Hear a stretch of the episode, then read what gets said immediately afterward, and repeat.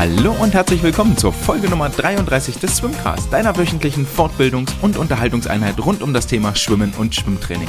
Mein Name ist André und wenn du mit mir in Kontakt treten möchtest, dann mach das gerne über Instagram, Twitter oder schreib eine ganz altaltmodische E-Mail an andre.swimcast.de.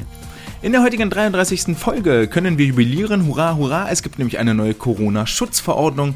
Doch was da jetzt genau drin steht und ähm, wie die sich auf unseren Alltag auswirken wird, das ist überhaupt nicht klar und wir werden dort mal ein bisschen tiefer einsteigen, um einen Einblick zu geben für diejenigen, die vielleicht nicht als Trainer irgendwo tätig sind, was da alles so mit drin steckt.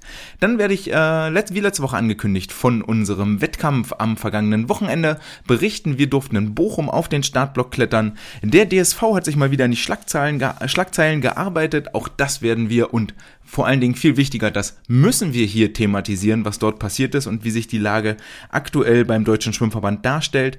Es gibt eine Wissenschaft der Woche, eine Aufgabe der Woche und ganz am Ende für alle, die durchhalten, ich hoffe, wir werden nicht die 60 Minuten Marke reißen, ganz am Ende wird es einen Ausblick auf die kommenden drei Olympia-Wettkämpfe geben, die in Heidelberg, Magdeburg und Berlin-Dortmund stattfinden werden. Dieses Mal beschäftigen wir uns mit den Männern und ihre Chancen auf die Olympia-Qualifikation. Und jetzt wünsche ich euch viel Spaß bei der neuen Folge.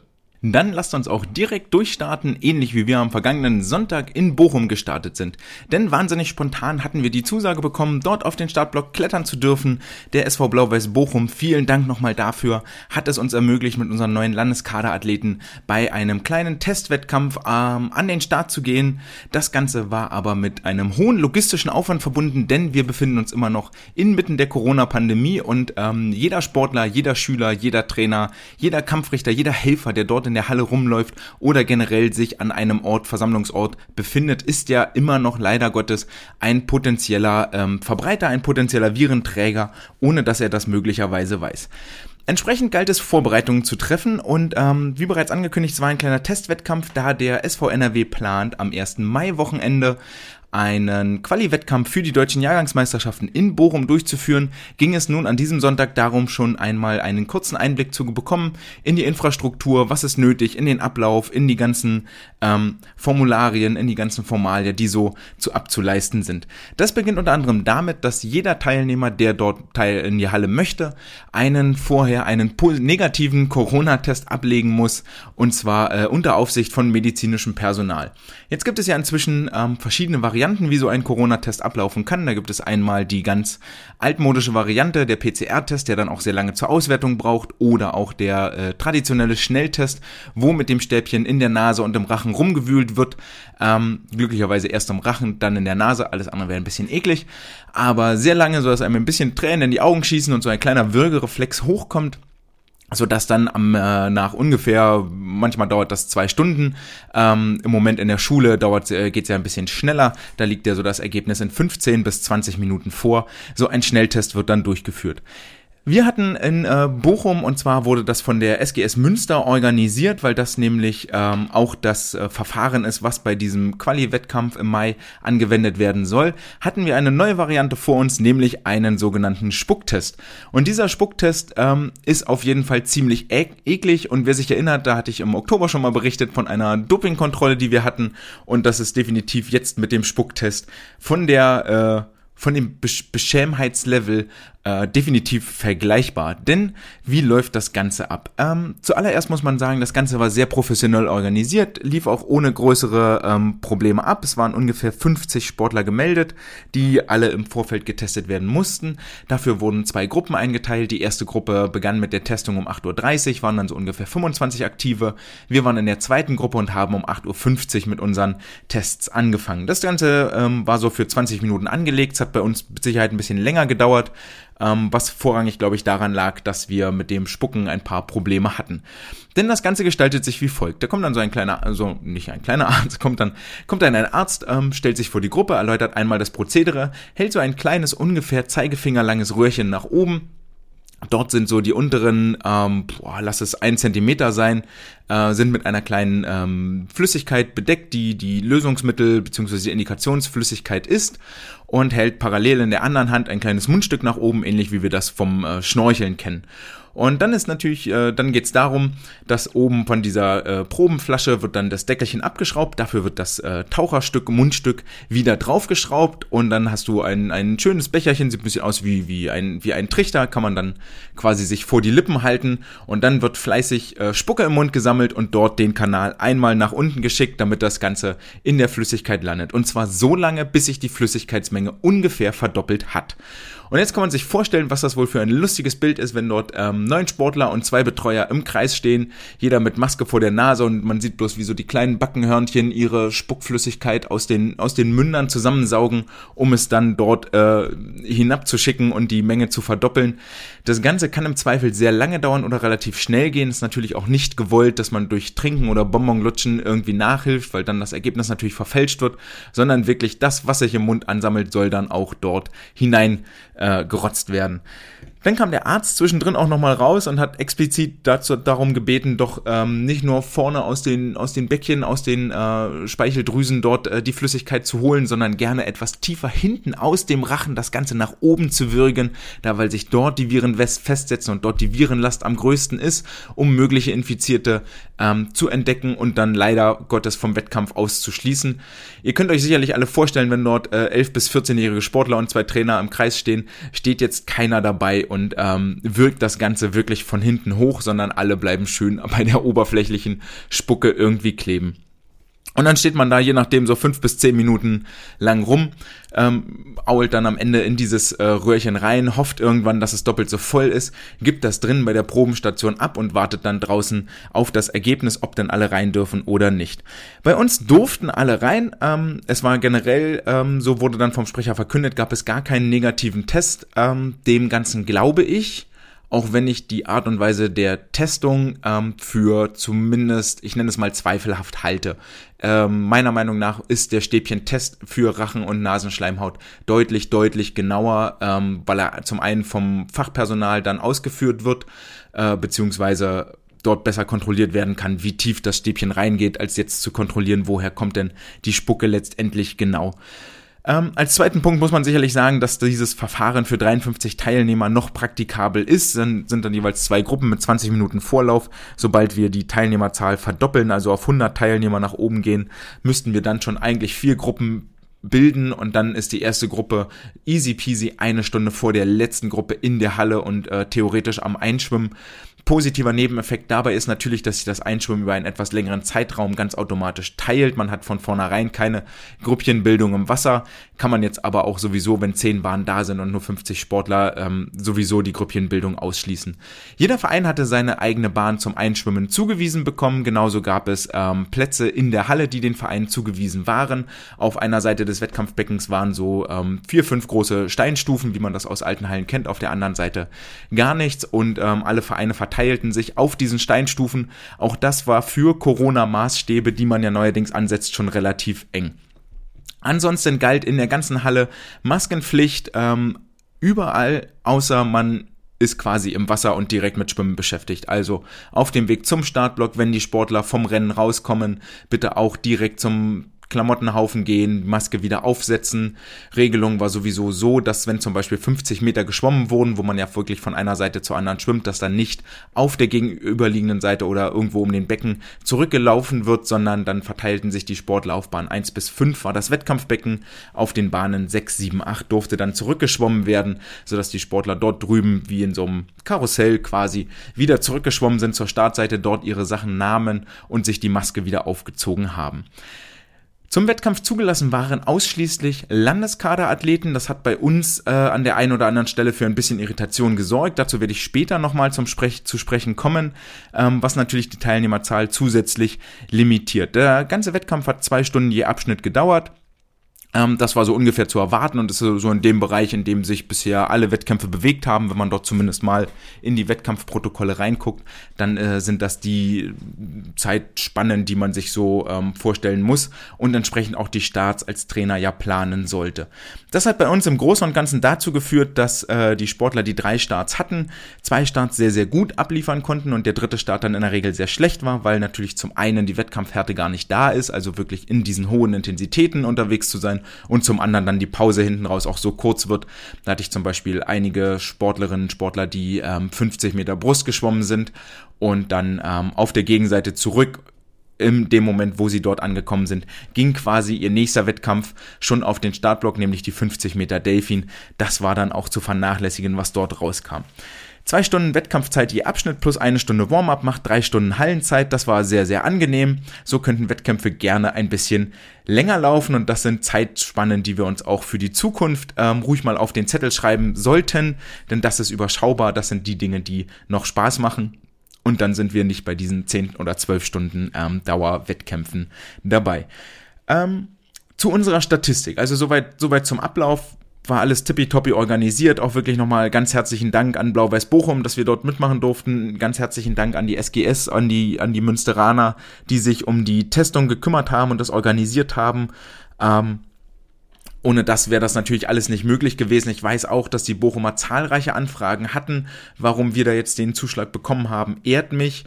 Ähm, nehme ich, nehme ich so hin und ähm, es tut mir leid für alle, die dort möglicherweise draußen bleiben mussten.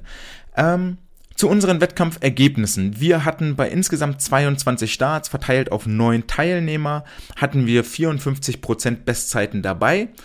Das ist eine völlig normale Quote, etwas, was im Bereich liegt, wo ich aber eher sagen möchte, dass in dem Altersbereich, wie wir jetzt auf dem Startblock waren, die jüngsten waren Jahrgang 2009 2008, 2007, 2006, genau, 2006 bis 2009, also waren jetzt quasi ähm, 11 bis 14,5 Jahre alt, ist das eigentlich die Quote, die so oder so zu erwarten ist, einfach weil die Sportler, und damit kommen wir zur Begründung, warum wir 54% Bestzeiten haben, weil die Sportler allein durch Pubertät, durch Wachstum, ähm, sowieso schneller, größer, stärker werden und damit auch bessere Zeiten ins Wasser bringen. Das Ganze ist natürlich völlig klar, ganz ohne Wassertraining geht das nicht. Also wenn wir jetzt den, den Sportler trainieren und sechs Monate nur draußen sitzen lassen, wird das vermutlich nicht passieren, aber ich schiebe dem Ganzen nicht, die, die Hauptschuld schiebe ich nicht ins Training zu. Ähm, das, was mich überrascht hat, war tatsächlich die Leistung über die 100 Meter Strecken, wo ich sage, okay, da haben wir vielleicht doch nicht ganz verkehrt trainiert, indem wir gerade am Anfang jetzt in die hohen Intensitäten gegangen sind, indem wir ganz dolle schnelligkeitsfokussiert gearbeitet haben, ähm, um die Belastung zu halten, weil das am Ende eigentlich nur das Saisonziel sein kann, äh, dass wir dort eine hohe Grundschnelligkeit haben und möglichst lange ein hohes Grundtempo halten können. Wir haben nicht die Trainingsmöglichkeiten und die Trainingsumfänge gehabt im Jahresverlauf, um wirklich Ausdauertraining zu betreiben, was sich auch in der einzigen 800 Meter Zeit, die wir hatten, ganz, ganz klar niedergeschlagen hat, die da 40 Sekunden über der Bestzeit lag und auch bei den anderen Vereinen oder Aktiven war es so, dass die 400 Meter Strecken aufwärts ähm, weit weg waren von den Meldezeiten, die stark nach Bestzeiten aussahen. Also das Problem scheint generell vorzuherrschen. Und die, jungen, äh, die kürzeren Strecken, die 50er und 100er, äh, sind für mich ganz klar eine Kombination aus schnelligkeitsfokussiertem Wassertraining und äh, Pubertät, Wachstum, mehr Muskelmasse, die sowieso dazukommt ähm, das Ganze, wie gesagt, in der Altersstruktur begründet. Sehr, sehr angenehm natürlich bei diesen Wettkämpfen oder bei diesem Wettkampf dann, dass wir uns nach dem äh, Abschnittsende, ähm, wir waren dann auch durch, wir waren bloß den ersten Abschnitt da, den zweiten nicht, ähm, haben keine Strecken mehr gefehlt, wäre bloß noch da sein gewesen und nach dem, was ich im ersten Abschnitt gesehen habe, auch hinten raus bei den Starts, glaube ich nicht, dass im zweiten noch viel Gutes passiert wäre. So konnten wir mit einem halbwegs guten Gefühl rausgehen. Aber es fand mal wieder ein Austausch statt zwischen den Trainern, der mal wieder dargelegt hat und ganz deutlich aufgezeigt hat, dass die individuellen Unterschiede, die ortsabhängigen Unterschiede im Training, was es erlaubt, was dürfen wir nicht, so krass ähm, zutage treten an der Stelle, so, so unterschiedlich sind, ähm, dass es kaum zu greifen ist und wir echt tatsächlich nicht von einer von einer Fairness oder von einer Gleichbehandlung in irgendeiner Art und Weise sprechen können, was natürlich super, super schade ist und wo jeder für sich ja quasi gefordert ist, das hatte ich ja letzte Woche schon mal angekündigt, ähm, immer wieder bei der Stadt Druck zu machen, bei der Stadt nachzufragen und dort ähm, nach Möglichkeiten und Lösungen zu suchen in Zusammenarbeit mit Hygienekonzepten, mit Schlupflöchern oder mit Argumentationen, die die Corona-Schutzverordnung dort möglicherweise bietet. Damit sind wir nämlich auch schon beim nächsten Punkt angekommen. Seit äh, vergangener Woche, also seit Montag jetzt, ähm, tritt, ist eine neue Corona-Schutzverordnung in Kraft getreten und die hat ja einiges an äh, Geburtsschwierigkeiten gehabt. Dort hatten ja äh, die, dort stand ja ursprünglich mal zur Debatte, dass über die Osterfeiertage alle Geschäfte komplett schließen, also Gründonnerstag, Karfreitag, am Ostersamstag die Lebensmittelläden wieder öffnen und am äh, Ostersamstag und äh, am Ostersonntag und Ostermontag alles wieder geschlossen hat. Der Beschluss ist ja glücklicherweise gekippt worden, wäre sonst nur ein riesiges Drama und eine äh, ja, eine epische Endschlacht um die letzten Nudel- und äh, Mehlpakete in den Supermarktregalen geworden am Mittwoch. Ähm, das ist Gott sei Dank wieder gekippt worden und dann stand aber ganz, ganz lange überhaupt nicht fest, äh, welche Verordnungen, welche Maßnahmen gelten denn jetzt überhaupt ab Montag. Und da wurde uns ähm, also das ist einer der Punkte, wo wir als Trainer, und darum geht es jetzt eigentlich in der zweiten, äh, zweiten Teil, wo wir als Trainer auf einmal viel, viel mehr Arbeit haben, als wir vorher hatten. Nicht nur, dass wir zum Teil unsere Gruppen vielleicht an äh, zweigleisig trainieren müssen, nämlich die, die ins Wasser dürfen, die, die nicht ins Wasser dürfen, uns dort für Zoom-Trainings noch zur Verfügung stellen, das Ganze viel mehr Planung auch bedarf, wenn die Pläne nur verschickt werden und nicht selber online durchgeführt werden. Das bedarf viel mehr Planung, als wenn ich mich, sonst kann ich gerne mal in den Kraftraum gehen, habe irgendwie sechs Übungen aufgeschrieben oder zwölf oder zehn, wie auch immer immer die Struktur ist. Ich mache häufig äh, zwei Gruppen, wovon jede Gruppe sechs Übungen abarbeitet. Dann kann ich die einfach draufschreiben mit einer äh, mit einer Übung, Wiederholungszahl und kann live vor Ort reagieren und erklären und machen. Das kann ich hier jetzt natürlich nicht mehr, wenn ich das irgendwie online mache oder den Plan möglicherweise nur rüber schicke, äh, dann geht das nicht und dann muss ich viel mehr aufschreiben, kann muss bei viel einfacheren Übungen bleiben. Das ist bedeutend mehr Arbeit, als das vorher der Fall war. Plus dem, dass ich mich als Trainer, dass ich als Verein die Verantwortung habe, die Corona-Schutzverordnung entsprechend umzusetzen. Und hier ist ein hier ist ein riesiger Batzen Arbeit dazugekommen, sich alle drei Monate in neue Maßnahmen, in neue äh, Spitzfindigkeiten einzulesen und die sind ja vor allen Dingen über die letzten Monate um ein Vielfaches komplizierter geworden. Ähm, und an der Stelle möchte ich einmal aus der aktuellen Corona-Schutzverordnung, die für das Land NRW gilt, zitieren, woraus ich gleich noch einige andere Aspekte ableiten möchte, die, die mir wirklich ans Herz gewachsen sind, weil wir gerade massive Probleme haben ähm, bei uns hier im Vereinsleben.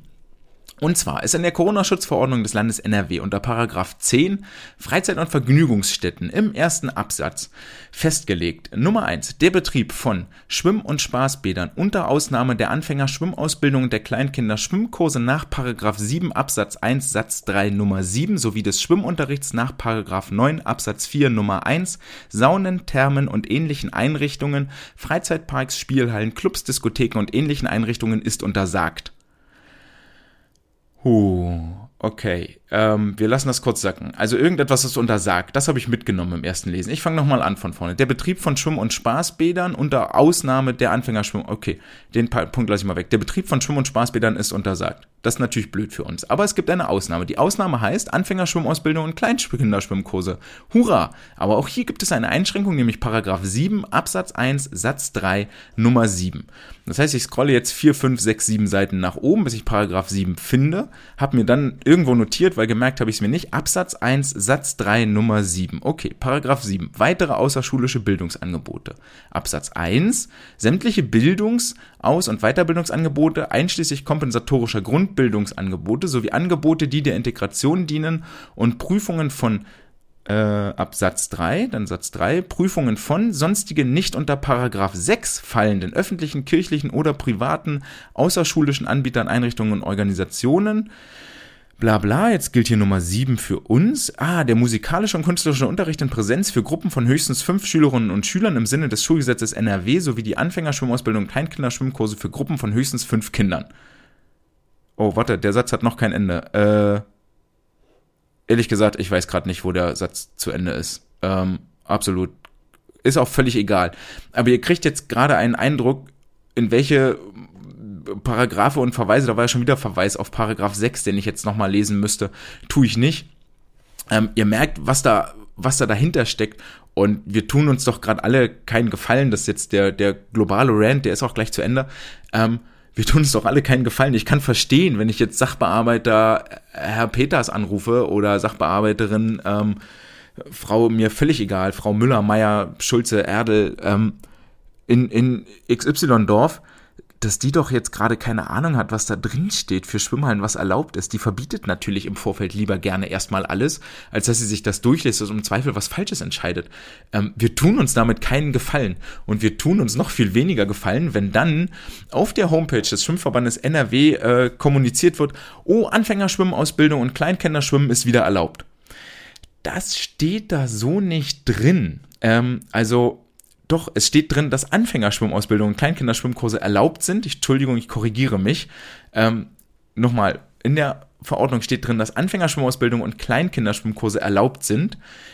Äh, in der Headline, in der Plakativen wird dann draus Schwimmausbildung und kein Kleinkinderschwimmen wieder erlaubt. Und du denkst so, na nee, das steht da nämlich eigentlich nicht.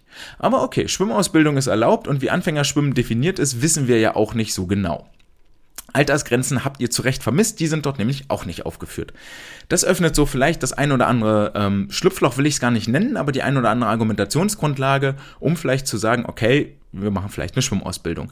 Aber am Ende des Tages, das, was bei den Eltern hängen bleibt, und das ist auch das, was in der Verordnung vom 5. März hängen geblieben ist. Am 8. März plus zwei Wochen dürfen wir mit negativem Schnelltest wieder schwimmen.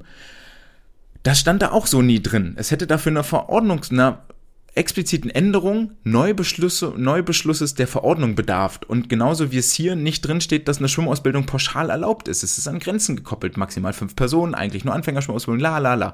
Und das ist viel mehr Arbeit für die Trainer im Moment, ähm, das Ganze zu kommunizieren und gerade zu ziehen. Und wir sind im Moment, so fühle ich mich, der Buhmann, der permanent den Familien negative Nachrichten übermitteln muss. Und bei den Familien herrscht Hilflosigkeit, die nicht mehr wissen, wo sie sich hinwenden sollen, weil die Kinder trainieren wollen. Das sind alles Sachen, die auch bei mir ankommen und die ich kommunizieren muss, wo ich mir einfach wünschen würde, dass offizielle Stellen entweder die Regelungen einfacher verfassen, dass sie klarer nachvollziehbar sind und wirklich plakativer auch transportierbar sind, oder offizielle Stellen wie zum Beispiel der Schwimmverband äh, sei es jetzt DSV oder NRW, ist mir völlig egal, das wirklich so verpackt, dass es richtig ist und nicht nur plakativ sagt, hier, ihr dürft wieder. Ähm, denn das funktioniert so nicht. Und ähm, da haben wir gerade echt hier ein Problem und stoßen, müssen immer wieder negativ, negativ, negativ. Es wird eine Hoffnung aufgebaut, die wir dann enttäuschen müssen und damit machen wir uns die Sportler kaputt. Ähm, des Weiteren, womit wir gerade riesig strugglen und damit sind wir auch definitiv nicht die Einzigen, gehe ich ganz fest von aus, aber vielleicht hilft euch das, wenn wir das gleiche Problem haben wie ihr alle dass natürlich auch bei uns nicht alle ins Wasser dürfen und wir äh, auch gar nicht mehr korrekt kommunizieren können. Ähm, als Beispiel sei ähm, aus einer der unteren Gruppen, wo jetzt Sportler zum Wettkampf durften, genannt, dass die auch regelmäßig Zoom-Trainings machen, zwei, dreimal die Woche und dort äh, von den Sportlern explizit gebeten wurde, ey, könnt ihr bitte nicht so viel übers Wassertraining reden, weil tut weh und wir dürfen nicht und ist irgendwie scheiße. Okay, also nicht mehr so viel über das Wassertraining geredet worden. Und jetzt kam zum Beispiel aber die Bitte äh, oder, oder die, die, die Nachfrage, warum denn nicht kommuniziert worden ist, dass einige Landeskaderathleten ins Wasser dürfen. Weil ihr doch aber vor drei Wochen gesagt habt, äh, wir sollen nicht so viel übers Schwimmen reden und jetzt wollt ihr auf einmal wieder alles wissen. Und um die Sache noch zusätzlich zu komplizieren, wurde in unserer jüngeren Gruppe explizit gefragt, warum habt ihr uns nicht gesagt, dass die zum Wettkampf dürfen, wäre doch eigentlich cool gewesen, wäre doch schön transparent. Und in meiner Gruppe wiederum war es so, ey, warum, warum musst du sagen, dass die ins Wasser dürfen? Warum musst du Postings machen auf Insta? Das tut den Kindern weh. Ähm, ist doch irgendwie doof. Also, ihr, ihr merkt hier, dass wir in einem Verein zwei völlig konträre Positionen haben. Die einen wollen es wissen, die anderen nicht wir können es nicht mehr richtig machen an der Stelle und wir sind verzweifelt, es, wir wissen auch nicht mehr, was wir noch tun sollen. Wir schreiben Trainingspläne, wir, wir machen Zoom-Trainings, wir bieten alles an, ähm, versuchen das Ganze freudvoll zu gestalten und stoßen so nach und nach an die Grenzen von Verständnis, von Durchhalteparolen, von Durchhaltevermögen. Wir haben natürlich auch am Beckenrand kommuniziert, wie machen wir das jetzt mit dem Wettkampf, sollen wir das posten, la la la. Ähm, und meine Meinung dazu war einfach, ja, können wir, aber es gibt einen Unterschied zwischen ich sage, was ich mache und ich reibe es anderen unter die Nase. Und habe dafür das Beispiel gebracht, dass ich zum einen auf gar keinen Fall in der Schule oder jetzt auch im ähm, Zoom-Training würde ich jetzt nicht hingehen und das den Kindern, die nicht ins Wasser können oder nicht dürfen, das unter die Nase reiben und sagen, ah, hier, guck mal, ich war beim Wettkampf und es ist voll gut gelaufen und so und es war voll cool, mal wieder da sein, voll die geile Stimmung und lala, war keine, also anfeuern ist eh schwierig mit Maske, ne? Aber so vom Feeling hier, ihr wisst alle, wie das ist mit Wettkämpfen. Aber auf der anderen Seite, natürlich sollst du es posten bei Instagram. Also für mich zum Beispiel an meiner Stelle ist es mein Beruf, es ist mein Job, es ist das, was ich nach außen präsentiere. So, es ist für mich die Plattform, wo ich zeige, ey, das machen wir, das tun wir, auch für den Podcast hier. Und ich sehe nicht ein, warum ich mich jetzt dafür irgendwie schämen sollte oder ähm, übertrieben unterwürfig sein sollte. Ich bin dankbar für das, was wir dürfen, definitiv. Und es tut mir leid für alle, die das nicht dürfen. Aber ich schäme mich nicht dafür, genauso wie, neues Beispiel, sich der Porsche-Fahrer oder der Ferrari-Fahrer doch auch nicht schämen muss, dass er ein Ferrari hat. Also ähm, der geht mit Sicherheit, vom Himmel fällt das ja nicht, geht mit Sicherheit 60, 70 Stunden die Woche arbeiten und dann darf ich es ihm vielleicht auch gönnen, dass er am Sonntag in seinem Ferrari als Ausgleich durch die Gegend fährt oder in seinem 200.000 Euro, Euro teuren Cabrio, ist mir völlig egal. So, hat er halt, darf er halt, aber er muss doch jetzt nicht drin sitzen und sich schämen, dass er jetzt das Auto hat und andere haben das nicht. Ähm, so, das führt ja auch irgendwie zu nix. Und ähm, wenn wir da an der Stelle vielleicht nochmal auf der anderen Seite mehr gönnen können und ähm, vielleicht für uns selber festlegen, okay, auch das Vertrauen haben, ja, ich weiß, mein Coach tut das, versucht uns wieder ins Wasser zu bringen, dann wäre das einfach schön. Ähm, ja, und hier haben wir als Coaches gerade viel mehr Stress, viel mehr Belastung, ähm, auch in dieser inneren Zerrissenheit zu kämpfen, die Corona-Schutzverordnung ähm, zu übersetzen, zu verstehen, klar zu zu, und transparent zu kommunizieren und ähm, beizubringen und ähm, den anderen den anderen Sportlern, die nicht ins Wasser dürfen, das irgendwie äh, schonend zu vermitteln, ohne ihnen das auf die Nase zu binden und unnötig zu verletzen. Ja, so viel Thema äh, Corona-Schutzverordnung und wir äh, durften wieder zum Wettkampf und wir müssen kommunizieren. Ähm, Kommunikation ist auch das große Thema beim DSV, der in der vergangenen Woche ganz äh, groß und vollmundig angekündigt hat, ey hier, way, wir stellen uns neu auf und äh, hurra, let's go.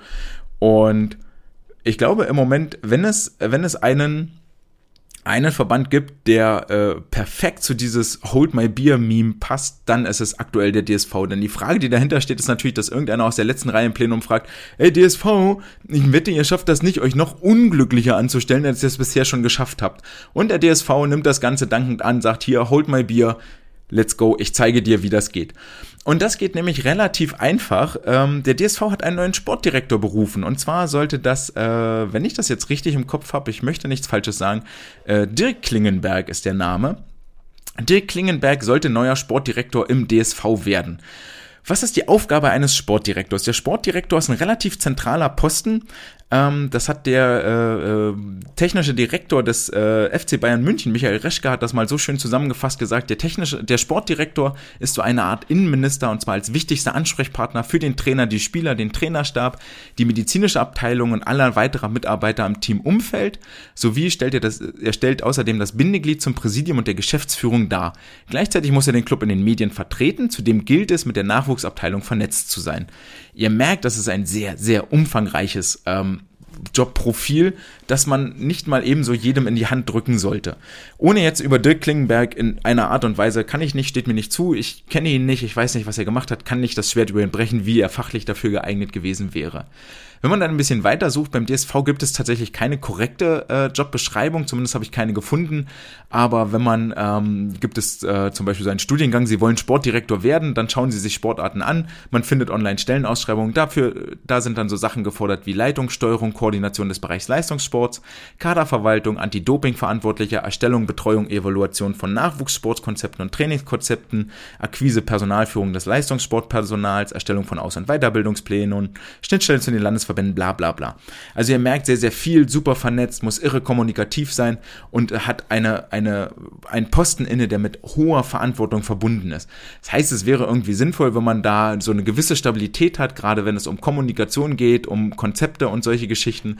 Und da äh, ist der DSV auf einem sehr guten Weg, dieses Konzept äh, Stabilität und Kontinuität wieder und wieder zu torpedieren.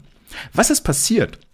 Dirk Klingberg ist berufen worden und zwar unter anderem von der äh, Berateragentur oder es gab ein Treffen vom äh, DSV-Präsidium, vom DSV-Vorstand, ähm, unter anderem mit der Berateragentur Rosenbaum-Nagy, die jetzt auch äh, die Kommunikation und die äh, Ausrichtung den DSV im sogenannten Zukunftsprozess DSV 2026 begleiten soll. Ähm, Genau, die äh, Kommunikation, die Unternehmensberatung Rosenbaum Nagi. Und dort äh, in, dem, in dem Call saß wohl auch der Dirk Klingenberg mit drin und äh, ist als Sportdirektor vorgestellt worden und auch ähm, akzeptiert worden. War wohl so ein bisschen so, entnimmt man zwischen den Zeilen verschiedener Pressemitteilungen äh, von der äh, äh Agentur Rosenbaum Nagi mit initiiert worden. Und jetzt wissen wir ja alle, dass der DSV gerade ein relativ großes Problem in Würzburg hat, nämlich äh, mit dem äh, Bundestrainer Lurz, der äh, schwerer sexueller Gewalt äh, bezichtigt wird und die gegen den Missbrauchsvorwürfe vorliegen. Und jetzt trifft es sich äh, denkbar unglücklich, dass Dirk Klingenberg als Wasserball-Nationalspieler, der war und Ex-Wasserballer, ähm, in äh, damals zur ah, wie hieß, zur Masters WM 2014 in Kroatien einen Sponsor für seine Wasserballmannschaft Spandau 04 aufgetrieben hat. Das ist total großartig. Etwas fragwürdiger ist äh, der Sponsor und zwar war das das äh, Edelbordell Artemis in Berlin. Und da gab es äh, dann auch zusammen mit den Wasserballern, ähm, wurden die gesponsert, hatten auf ihren Bademänteln so schicke Aufdrucke von Artemis, gab es dann auch Pressefotos mit äh, so halbnackten Frauen, auch Fotoshooting, das im Whirlpool stattgefunden hat, la la la. Nichts, was irgendwie juristisch ähm, anfechtbar gewesen wäre, nichts, was irgendwie illegal gewesen wäre, aber ethisch und moralisch in der aktuellen Situation sicherlich nicht die allerbeste Entscheidung vom DSV. Ärgerlicherweise war das wohl im Vorfeld auch niemandem so wirklich bekannt, zumindest geht das aus einem Bericht der Süddeutschen Zeitung hervor. Ähm, und deswegen war es jetzt so ärgerlich, dass nicht mal 24 Stunden später der DSV neuerlich eine Pressemitteilung rausgeben musste, in der äh, dann die Rolle rückwärts erfolgte und nach einvernehmlichen Gesprächen, so zitiert der DSV zumindest, ähm, der Sportdirektor wieder entlassen wurde. Ob die Gespräche so einvernehmlich waren, weiß man nicht. Aus inneren Kreisen heißt es wohl, äh, dass da doch erhebliche Fragezeichen zumindest von Dirk Klingenberg äh, waren, die äh, da nicht so einvernehmlich zumindest klangen. Ja, also der DSV ähm, ist immer noch auf der Suche nach dem Sportdirektor. Wer sich durch das aktuelle Jobprofil angesprochen gefühlt hat, also gerne viel redet, gute kommunikatorische Fähigkeiten hat und sich im Leistungssport aus, auskennt, der darf doch vielleicht schon mal den Stift zücken und die Bewerbungsunterlagen fertig machen. Ähm, was gibt es sonst noch Neues im DSV? Ähm, die deutschen Jahrgangsmeisterschaften sollen ja stattfinden, 26. bis 30. Mai. Ob das wirklich kommt, steht irgendwo in den Sternen. Wir werden, ähm, da sind wir uns inzwischen sicher, glaube ich, in den nächsten Wochen nochmal in einen mehrwöchigen Lockdown gehen, wo wirklich alles verboten ist. Fatal, äh, das könnte natürlich auch äh, sowohl den Quali-Wettkampf hier in NRW als auch die deutschen Jahrgangsmeisterschaften betreffen. Worin, worin aber Sicherheit besteht, ist die Ausrichtung der deutschen Meisterschaften im Rahmen der Finals, denn die sind vom DSV als Profisportveranstaltung äh, angemeldet worden und Profisportveranstaltungen dürfen stattfinden. Dort können also alle schon mal einen Haken dahinter setzen ähm, und ihren Rotstift zücken, die sie Daten im Kalender markieren. Diese werden auf jeden Fall stattfinden. Und ansonsten, äh, der DSV hat jetzt erstmal drei Wochen alle Hände voll zu tun, denn in Eindhoven, in Stockholm bei den auswärtigen Wettkämpfen am 10. und 11. April sowie bei den kommenden drei Wochenenden in Heidelberg am kommenden Wochenende, in Magdeburg 10. 11. April und in Berlin Dortmund 16. bis 18. April geht es um die Olympiatickets für die Olympischen Spiele in Tokio. Und da bietet das Auftaktwochenende in Heidelberg schon gleich etliche spannende Rennen. Da ähm, kann man sich mal ein, bisschen im Kalender, na im Kalender nicht, aber so zur Uhrzeit notieren. Ich hoffe, dass es zumindest einen Live-Ticker geben wird.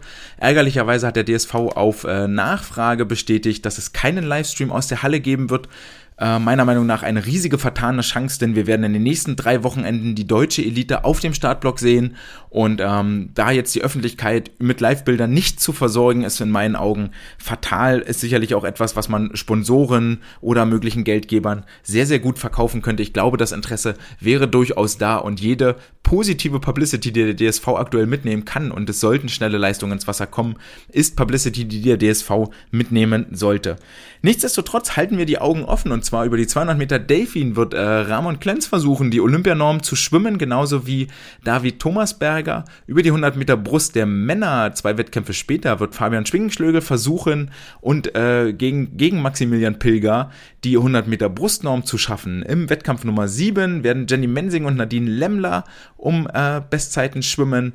Dann geht es für die 100 Meter Freistil im ganzen letzten Lauf, der nur anderthalb Sekunden auseinander liegt, richtig um die Wurst und da wird das Wasser zum Kochen gebracht werden. 200 200 Meter Freistil, Annika Brun gegen Leonie Kuhlmann und Marie Pietruschka um die Olympianormen, 100 Delfin männlich auch wieder Klenz gegen Thomas Berger, 200 Meter Brust weiblich, Jessica Steiger um ihre erste Olympiateilnahme gegen Kim Emily Herkle, die nur wenige Hundertstel hinter ihr ins Rennen einsteigen wird, 200 Meter Brust männlich, Maximilian Pilger möglicherweise mit seiner ersten Olympiateilnahme, die er dort festmachen kann. und 100 Meter Rücken weiblich und männlich, hier kämpfen Jenny Mensing, Nadine Lemmler, Johanna Roas um das Olympiaticket und bei den Männern werden sich Ole Braunschweig, Christian Diener und Marek Ulrich als drei Top-Favoriten, die nur eine Sekunde auseinander liegen, um die Olympiaplätze prügeln.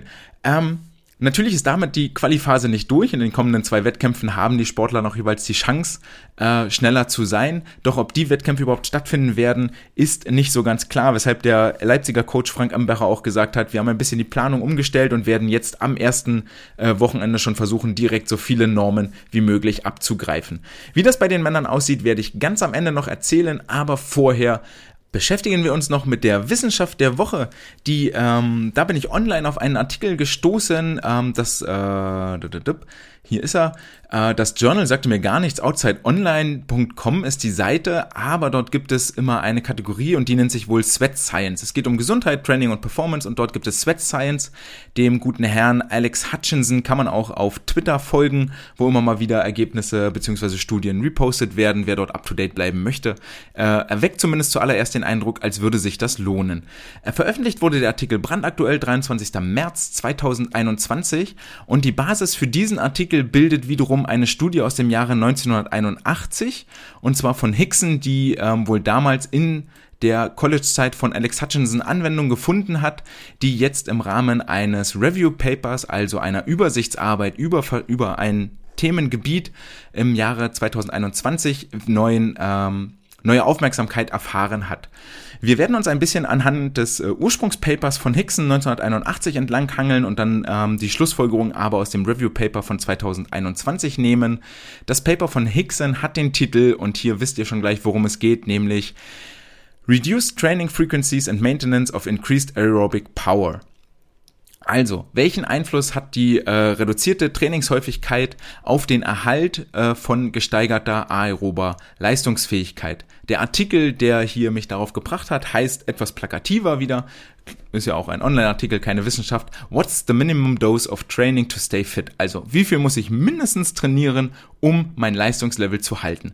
Und hier ist auch schon klar, woher die Motivation rührt, warum ich euch das heute mit an die Hand bringe. Denn seit einigen Monaten sind wir außerhalb des Wassers. In den nächsten Wochen kann es passieren, dass wir nochmal alle großflächiger außerhalb des Wassers und außerhalb unserer Sportumgebung uns bewegen werden. Und da wäre es doch vielleicht schön zu wissen, warum, wieso, weshalb, was kann ich tun, um die, ähm, um die Leistungsfähigkeit möglichst lange zu erhalten. Das äh, Review, der Review-Artikel, auch der sei nochmal ans Herz gelegt, heißt Maintaining Physical Performance, the minimal dose of exercise needed to preserve endurance and strength over time. Ähm, Genau, ist so ein Forschungskollegium äh, aus äh, Chile, aus äh, Amerika, von der United States Army, die auch ein hohes Interesse haben, wenn ähm, Soldaten unter anderem auf Auslandseinsatz sind und nicht ihre gewohnte Trainingsumgebung haben, wie können wir die denn fit halten? Äh, so haben wir es, ja. Kriegsähnliche Zustände haben wir nicht, aber wir sind außerhalb unserer Trainingsumgebung. Ähm, was und wie wurde gemacht? Und zwar äh, geht äh, Hickson und gehen auch die Review, der Review-Artikel davon aus, dass es im Wesentlichen drei Trainingsvariablen gibt, die man in seinem Trainingsprozess beeinflussen kann. Denken wir, dem werdet ihr zustimmen. Zum einen ist es die Frequenz, die Trainingshäufigkeit, wie oft pro Woche trainiere ich. Ich kann den Umfang dosieren, wie lange bzw. wie viele Wiederholungen mache ich. Mache ich 5x20 Liegestütz oder 5x10 Liegestütz? Gehe ich 30 Minuten laufen? Gehe ich 60 Minuten laufen? Gehe ich 10 Minuten laufen? Und ich kann die Intensität steuern. Ähm, an welchem Level bin ich denn? Gehe ich jedes Mal all out oder bleibe ich irgendwo bei 60 Prozent stehen? Das sind so die Einfluss, die wesentlichen Variablen, die auf mein Training Einfluss haben. Und ähm, Hickson hat das damals in seiner Studie wie folgt aufgebaut. Er hat sich Freiwillige gesucht. Das war ein relativ kleines, äh, kleines Feld an Teilnehmern, muss man dazu sagen. Es waren äh, drei oder vier Gruppen aus jeweils sechs äh, Teilnehmern und hat die insgesamt über zehn Wochen an sechs Tagen in der Woche 40 Minuten Radfahren oder laufen lassen. Alles auf einem Ergometer, also entweder auf dem Radergometer oder auf einem Laufband. Und diese 40 Minuten wurden absolviert bei 90 bis 100 Prozent Intensität. Also sechsmal die Woche, all out, alles was geht. Das ist eine ganz schöne mentale Challenge, ähm, der ich mich kaum stellen möchte, ehrlich gesagt. Aber wer da mal so richtig Bock drauf hat, sich wirklich tot zu machen, dem sei das möglicherweise ans Herz gelegt. Natürlich sind die äh, Aktiven dort nicht 40 Minuten all out, immer schneller, höher, weiter äh, bei maximaler äh, Sauerstoffaufnahme gerannt, sondern äh, in sechs Blöcken a fünf Minuten, zwischen denen jeweils zwei Minuten Pause waren. So kommt man auch auf insgesamt 40 Minuten Übungszeit. Dann wurde natürlich äh, in der Untersuchung zuallererst äh, gemessen, wie hoch ist die VO2 Max als Indikator für die aerobe Ausdauerfähigkeit. Je höher die Sauerstoffaufnahmefähigkeit, dann gehe ich davon aus, dass mehr Sauerstoff ins Blut kommt. Das heißt, äh, mehr von dem Laktat, was gebildet wird, kann auch anschließend im Körper verstoffwechselt werden. Das heißt, es steigt ähm, das Level, an dem, also die Geschwindigkeit, an der ich an der aerob anaeroben Schwelle trainiere. Und da hatten wir das Thema letzte Woche schon, dass also mit äh, einer höheren, schnelleren aerob anaeroben Schwelle äh, wir sagen können, dass die Ausdauerfähigkeit besser geworden ist, also die Leistungsfähigkeit des Organismus besser geworden ist. Und hier wurde einmal die Baseline, also vor dem Training die VO2 Max gemessen, dann nach den 10 Wochen Trainingsintervention und dann in jeweils 5 Wochen Abschnitten äh, wieder und äh, über den Zeitverlauf dann eben geguckt, inwiefern hat sich das denn, äh, haben, haben sich dort die, die VO2 Max verändert. Anschließend, äh, nachdem alle das gleiche Trainingsprotokoll durchlaufen haben, sind die Gruppen äh, in vier Untergruppen unterteilt worden. Und zwar hat äh, Gruppe 1 das Trainingsvolumen reduziert auf zwei oder vier Tage die Woche bei 40 Minuten Training bei 100% Intensität. Gruppe B ist bei sechs Tagen Training in der Woche geblieben, hat allerdings die Trainingszeit auf 13 oder 26 Minuten reduziert und blieb bei 100% Intensität. Und die letzte Gruppe blieb bei sechs Tagen Training zu jeweils 40 Minuten, hat das allerdings nur noch bei 65 bis 85% Intensität ausgeführt.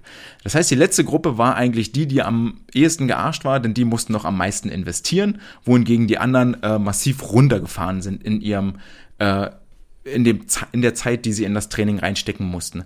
Und da wird vielleicht schon der erste Punkt deutlich, wo wir eine kleine Analogie erkennen. Das entspricht ja so ein bisschen dem Tapern, was wir auch äh, im Schwimmen in der Wettkampfvorbereitung machen.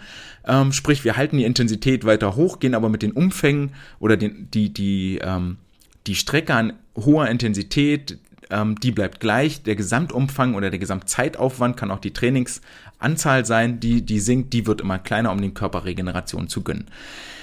Als Indikator, wie gesagt, wurde, wurden jetzt ähm, nicht bei Higginson, der, bei Hickson, der hat sich nur auf die V2 Max konzentriert, sondern im Review-Artikel wurden noch drei weitere Parameter dazu genommen, und zwar die ähm, Leistungsfähigkeit über die Kurzzeitausdauer, über die Langzeitausdauer und die Maximalkraft, die gemessen wurde.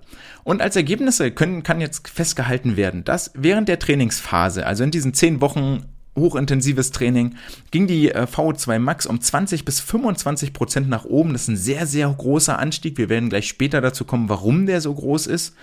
Ähm, wohingegen in der äh, Pausenphase die VO2 Max, so viel sei schon mal verraten, äh, stabil geblieben ist, unabhängig davon, ob zweimal oder viermal die Training, vier, zwei oder viermal pro Woche trainiert worden ist. Jetzt hat das, äh, jetzt hat der Review-Artikel, der also mehrere Studien gesichtet hat und dort viele Studienergebnisse zusammengetragen hat, also eine Art Kurzzusammenfassung bietet, hat am Ende seines Artikels eine, einen sogenannten Abschnitt äh, Practical Applications, also wie schlägt sich das Ganze jetzt in der Praxis nieder und ähm, haben hier ganz klare Schlussfolgerungen gezogen, die super, super spannend sind für unseren Trainingsalltag. Möchte euch da jetzt nicht mit ewig Methodik und so langweilen, das dauert viel zu lang, aber was können wir hieraus mitnehmen für unseren Trainingsalltag? Und zwar können wir mitnehmen, dass ähm, für die Kurzzeitausdauer, also im Rahmen vier bis acht Minuten Belastungszeit, da ist es äh, wichtig, dass zwei der drei untersuchten Parameter, also entweder die Häufigkeit sechs Tage, die Zeitdauer 40 Minuten oder die Intensität, dass zwei von den drei Parametern konstant bleiben. Der andere kann variiert werden, also kann abgesenkt werden, dann findet ein Leistungserhalt statt. Also wenn ich mich nur vier bis acht Minuten belasten möchte, ist egal, was ich nach den zehn Wochen tue, solange zwei von drei Parametern gleich bleiben, bleibt auch meine Leistungsfähigkeit erhalten. In der Langzeitausdauer wiederum ein bis drei Stunden Belastungszeit ähm, ist unbekannt, wie sich die Häufigkeit, die Trainingshäufigkeit auf den Erhalt ausbleibt. Die Autoren ähm, empfehlen aber an der Stelle, dass die Trainingshäufigkeit äh, erhalten bleiben sollte bei dem Level, bei dem man vorher war. Dahingegen kann aber der Umfang, den man macht, also die 40 Minuten, die kann um äh, auf bis zu ein Drittel beziehungsweise ähm, jetzt muss ich hier nach, Exercise Volume can be reduced by 33%, also kann um 33% reduziert werden. Statt 40 Minuten reicht das auch, wenn ich nur 25 Minuten mache bei gleicher Trainingshäufigkeit und Intensität wohingegen sie deutlich sagen, dass die Intensität erhalten bleiben muss. Das ist der ganz entscheidende Faktor. Also ich muss sechs Tage die Woche weiterhin ähm, bei voller Intensität trainieren, kann aber um eine Viertelstunde kürzer trainieren und bleibe über die Langzeitausdauer ein bis drei Stunden genauso leistungsfähig wie direkt nach dem Trainingsblock. Bei der VO2 Max ist es so, dass die Häufigkeit auf äh, zweimal pro Woche reduziert werden kann, solange Umfang und Intensität gleich bleiben. Der Umfang kann hier sogar auf 13 Minuten reduziert werden, solange Häufigkeit und Intensität gleich bleiben, also sechsmal die Woche bei 100 Prozent, dafür nur 13 Minuten. Die Intensität wiederum sollte konstant bleiben und das ist etwas, was, bevor ich auf die Maxkraft komme, ähm, was die Autoren und was der Alex Hutchinson in seinem Artikel, der online stand, auch äh, klar gesagt hat als Zusammenfassung, das ist das, weshalb Training eigentlich so wichtig ist, nämlich immer wieder in die Intensitäten reinzugehen. Ähm, da äh, unterscheidet sich die Spreu vom Weizen. Solange die Intensität konstant bleibt, habe ich eine sehr, sehr gute Chance, das Trainingslevel zu erhalten. Vielleicht, um ein Stückchen zurückzukommen, ist das auch der Grund, weil ich mit so hohen Intensitäten angefangen habe im Wasser, mehr oder weniger automatisch vielleicht richtig gemacht, ähm, dass die Sportler zumindest über die kurzen Strecken ihre ähm, ihre Leistung halten konnten. Das äh, trifft natürlich nicht. Das haben wir jetzt äh, gemerkt, dass ich mit dem Umfang runtergegangen bin. Die Häufigkeit ist vielleicht geblieben, die Intensität ist geblieben, aber ähm, ich bin mit dem Umfang zu sehr runtergegangen und deswegen ist die Langzeitausdauer ähm, gefallen. Genau, 800 Meter Beispiel war hier äh, genannt. Und dann, äh, wie sieht das aus bei der Maximalkraft? Auch das ist ja ein wichtiger Indikator. Wie viel Kraft kann ich ins Wasser bringen? Wie viel kann ich äh, wegdrücken, wegstoßen?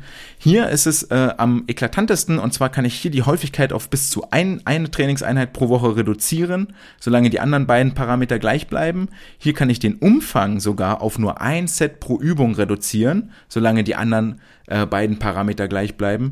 Und die Intensität wiederum sollte auch hier wieder äh, im Maximalbereich liegen bleiben, zumindest wenn ich so in die letzten Wiederholungen reingehe, dass ich dann echt am Limit meiner Leistungsfähigkeit bin. Das heißt, ähm, für euch wichtig, es ist äh, schön, wenn ihr jetzt das Zoom-Training macht oder ähnliches, guckt denn, dass die Sportler immer in hohen Intensitäten trainieren, also wirklich ans, ans Limit gehen in jeder einzelnen Einheit und ansonsten seht zu, dass sie entweder genauso oft trainieren oder genauso lange trainieren, wie sie es vorher gemacht haben. Dann habt ihr eine Chance, dass die Leistungsfähigkeit erhalten bleibt. Auch Hickson schreibt am Ende in seiner äh, Zusammenfassung, dass die Intensität der entscheidende Faktor ist. Denn äh, wenn ich die äh, Intensität auch nur um ein Drittel verringere, dann habe ich schon eine deutliche Verringerung in der VO2 Max. Wenn ich die äh, Intensität sogar um zwei Drittel verringere, dann habe ich quasi alle Verbesserungen, die ich vorher hatte, habe ich dann wieder weggewischt und äh, nivelliert und fange quasi von vorne wieder an. Welche Limitationen gibt es in dieser Studie? Auch das ist eigentlich mal ganz wichtig, dass man sich mal anguckt, okay, ist das überhaupt so übertragbar, so äh, praktikabel, so anwendbar? Ähm, hier gibt es einen Knackpunkt, den man zu Recht hinterfragen kann, und zwar hat Hickson in seiner Studie damals, die Review-Studie ist natürlich viel breiter gestreut in der Zahl der Probanden, aber Hickson hat damals ähm, seine Studie an Nicht-Profis, sondern an Gelegenheitssportlern vorgenommen. Das heißt, sie waren natürlich nicht voll austrainiert, sondern hatten dann ein viel, viel höheres Steigerungslevel. Daher kommt auch die hohe Steigerung in der VO2 Max zustande. Ähm, und äh, konnte dort vielleicht auch viel nachhaltiger sie auf ein neues Level heben, als das jetzt bei unseren Sportlern der Fall ist, die ja schon relativ weit oben sind und dort viel schneller wieder runterfallen. Trotzdem ähm, gehe ich davon aus, dass diese, diese Erkenntnisse auch auf unsere Sportler angewandt werden können und wir sie dort übertragen können. Und ein guter Punkt, die Sportler immer ans Limit zu bringen, beziehungsweise äh, ja, doch sie ans Limit zu bringen, ist ja über etwas Spielerisches. Da habe ich in der letzten Woche euch das Bingo vorgestellt, was ja so eine Art Tabata-Workout für, äh, für Unterhaltungskünstler ist. Äh, Tabata habe ich auch schon mal vorgestellt, 20 Sekunden arbeiten, 10 Sekunden Pause. Und auch die Workout-Songs, die wir hier machen, gehen für mich in eine ähnliche Richtung, wo die Sportler immer über vier Minuten eine statische Übung machen und äh, dann zwischendrin mit Burpees, mit Liegestützen schieß mich tot. Ähm, diese Woche gibt's den Song äh, Jump von Van Halen an die Hand. Dort habt ihr verschiedene Varianten. Ne? Die Sportler können entweder Hampelmänner machen oder in der Liegestützhalte. Viel wichtiger, im Refrain kommt relativ häufig das Wort Jump vor, nämlich über den ganzen Song verteilt, sage und schreibe 21 Mal. Dort entweder einen Liegestütz oder einen Burpee. Für Burpee müsst ihr relativ schnell sein, denn äh, der, der gute Van Halen, die gute Punkrock-Band aus den 80ern, arbeitet dort mit einem äh, Echo. Das heißt, der Hauptsänger singt Jump und dann kommt hinten die Band als Echo nochmal mit einem Jump ums Eck und da muss man relativ flott sein und sehr aufmerksam, dass man nicht den, äh, den Count verliert, dass man weiter mitzählt und dran bleibt. Aber äh, sehr, sehr fröhliches Lied, voller Energie geladen, äh, mit Sicherheit etwas, wo eure Sportlerinnen und Sportler viel Spaß dabei haben werden. Was uns relativ nahtlos zum letzten Punkt bringt. Und zwar äh, Spaß gibt es auch immer bei Olympia im Athletendorf oder äh, bei anderen Gelegenheiten. Und hier haben jetzt die Männer die Möglichkeit, sich auch in den nächsten drei Wochen zu qualifizieren. Wir werfen einen Blick analog wie das, was wir für die Frauen letzte Woche gemacht haben, in dieser Woche auf die männlichen Olympiakandidaten beziehungsweise die männlichen Wettkampfschwimmer. Ähm, was ich letzte Woche völlig unterschlagen habe, glaube ich, ist die Tatsache, wie qualifiziert man sich überhaupt für Olympia. Ich habe nur erzählt, wie ich die Bestenliste aufstelle. Das ist hier das gleiche. Also aus den letzten drei Saisons jeweils die besten zehn Sportler je Strecke rausgeschrieben. Und wer dort natürlich Platz eins bis drei belegt oder äh, in den Top Ten dreimal vorkommt, den kann man wohl zu Recht als äh, so eine Art Favoriten ansehen. Ähm, aber wie qualifiziert man sich für Olympia? Indem man natürlich zum einen unter der olympischen Qualizeit bleibt, die der DSV zusammen mit dem DOSB vorgegeben hat. Die werde ich euch vorher mal einmal sagen, bevor wir über die Strecke reden. Und dann muss man zu den zwei schnellsten Herren über diese Strecke gehören. Zack, das war's auch schon. Ansonsten gibt es noch Möglichkeiten, sich für die Staffel zu qualifizieren in der Kraul, oh, in der 4x100 Kraul, 4x100 Lagen oder 4x200 Meter Kraul Staffel. Ähm, dort qualifizieren sich die besten vier. Wer da nochmal meinen Ausblick haben möchte, dem sei Folge Nummer 31 ans Herz gelegt. Dort habe ich die Staffeln ähm, näher beleuchtet und das äh, möchte ich jetzt hier nicht mehr machen, sonst äh, dauert das Ganze nur noch länger. Wir äh, starten wieder los mit den Kraulstrecken. Über die 50 Meter Freistil ist die Qualizeit 21,95 Sekunden und hier ist im Juli 2019 Atem Selin schon 12 Hundertstel unter der Qualizeit geblieben und belegt in den, aus den letzten drei Jahren auch jeweils die schnellste Zeit, darf also völlig zu Recht als Favorit für das Olympiaticket gehandelt werden. Ob der 19-Jährige jetzt das erste Mal den Sprung nach Tokio schafft, es wäre ihm zu wünschen, schon alleine. Das gilt natürlich auch für die jungen Frauen äh, letzte Woche oder für all die jungen Männer die hier noch kommen und aufgezählt werden, alleine für die Wettkampferfahrung, denn der Peak bei den äh, Damen und Herren liegt irgendwo so zwischen 21 und 26 Jahren und vorher schon mal die Olympiade mitgemacht zu haben, ist auf jeden Fall ratsam und empfehlenswert. Und dann gibt es eine kleine Überraschung, nämlich der deutsche Rekordhalter Damian Wirling, 2181 der deutsche Rekord, der taucht überhaupt nicht in den Top 10 auf, sondern nur mit einer Zeit aus Juli 2019, 22,92 Sekunden, bei den deutschen Meisterschaften wohl geschwommen und äh, damit äh, ziemlich weit weg aus den Top 10. Dafür tauchen dort äh, viel bekanntere Namen auf, und zwar Christoph Fildebrand, der nur sieben Zehntel im Moment weg ist und als Staffelteilnehmer schon bei Olympia war und sowas wie das Urgestein der deutschen Kraul-Szene ist. Dann gibt es noch äh, Stefano Razzoto vom äh, Schwimmteam Erzgebirge 2281, Martin Spörlein von der SG Bamberg äh, 2279 dabei und dann kommt Damian Wirling. Ähm, und jetzt passiert etwas, was äh, letzte Woche bei den Frauen nicht der Fall war, denn in meinen Augen ist der Favoritenkreis über die einzelnen Strecken bei den Herren viel, viel enger gefasst als bei den Frauen. Bei den Frauen gab es viel mehr Fragezeichen, auch ein viel größeres Feld, die sich reinschwimmen können, viel enger alles beisammen. Christoph Fildebrand kommt natürlich erst über die längeren Strecken, also über 100, 200 Meter Kraul. Dort hat er seine Stärken. Er kann sein, dass er auf den, an den Start geht über die 50 Meter Freistil, aber ich denke mal, Damian wird sich über die 50 und die 100 ganz klar Chancen ausrechnen, das Olympiaticket zu lösen und wird diese Chance auch nutzen. Deswegen sind meine Tipps eigentlich Artem Selin und Damian Wirling werden sich für Olympia qualifizieren. Für Damian dann die zweiten Olympischen Spiele schon. Über die 100 Meter Freistil liegt der äh, deutsche Rekord bei 28,24 und die Qualizeit bei 48,50 Sekunden. Und hier gibt es in meinen Augen auch zwei klare Favoriten. Zum einen Damian Wirling, der die Bestzeit hält, 48,80, zwei Jahre alt, Juli 19. Und Marius Kusch aus dem März 2019, 48,95 Sekunden. Und äh, Marius Kusch taucht auch auf Platz 4 nochmal auf. Platz 3 Christoph Fildebrand, 49,15. Dann kommt Joscha Seicho, 49,30. Und dann auf Platz 9 und 10 die beiden in Hamburg trainierenden Raphael Miroslav und Max Novosad, 49,78, 49,79 bevor dann erst auf Platz 13 Artem Selin folgt, 49,97, auch mit einer zwei Jahre alten Zeit. Ähm, in meinen Augen hat Fildebrand hier völlig zu Recht Chancen, in die Staffel zu schwimmen, wird aber nicht an äh, Damian Willing, Marius Kusch rankommen, die sich beide das 100 Meter Kraul-Ticket wohl sichern werden, wobei für mich bei Damian noch ein kleines Zeichen ist. Der soll wohl in den letzten Wochen etwas krank gewesen sein und äh, geht möglicherweise nicht in Top-Verfassung an den Start. Auf der anderen Seite sind noch zwei Wochen hin. Sollte einer der beiden Favoriten dort schwächeln oder gar nicht am, am Start sein, bei Marius Weiß ich nicht genau, ob er sich nicht vielleicht nur auf die 100 Meter Delfin konzentriert. Das Staffelticket sollte er meiner Meinung nach sicher haben. Ähm, dann stehen natürlich mit den äh, Blackboxen aus Hamburg, Miroslav und Novosad schon äh, die äh, Außenseiter beziehungsweise die ähm, Lucky Loser wäre das falsche Wort. Die Geheimtipps in den Startlöchern.